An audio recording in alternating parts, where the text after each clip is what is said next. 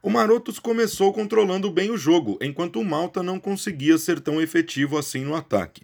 Logo no primeiro chute ao gol adversário, Felipe, camisa 40 do Marotos, marcou em belo chute, quase do meio da quadra, fazendo 1 a 0 para a equipe de camisa preta e dourada. Embora o Malta tivesse equilibrado as ações ofensivas, foi o Marotos que ampliou com um tento anotado por Rafael Duran. Ainda na etapa inicial e depois do tempo técnico, o Malta conseguiu diminuir em boa trama que saiu do meio para a esquerda e depois teve a inversão para a direita, numa bela conclusão de Ivo.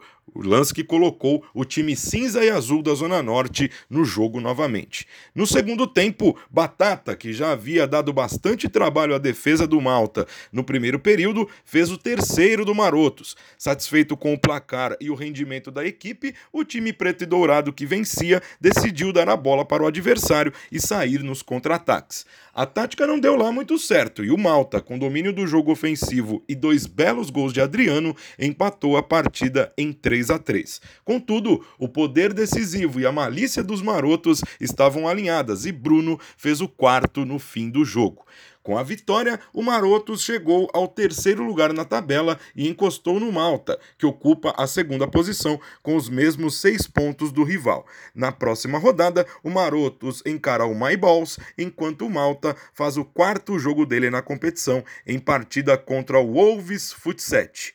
Na entrevista pós-jogo, o melhor em quadra, Batata, falou da qualidade das equipes, mas preferiu exaltar o entrosamento dos marotos.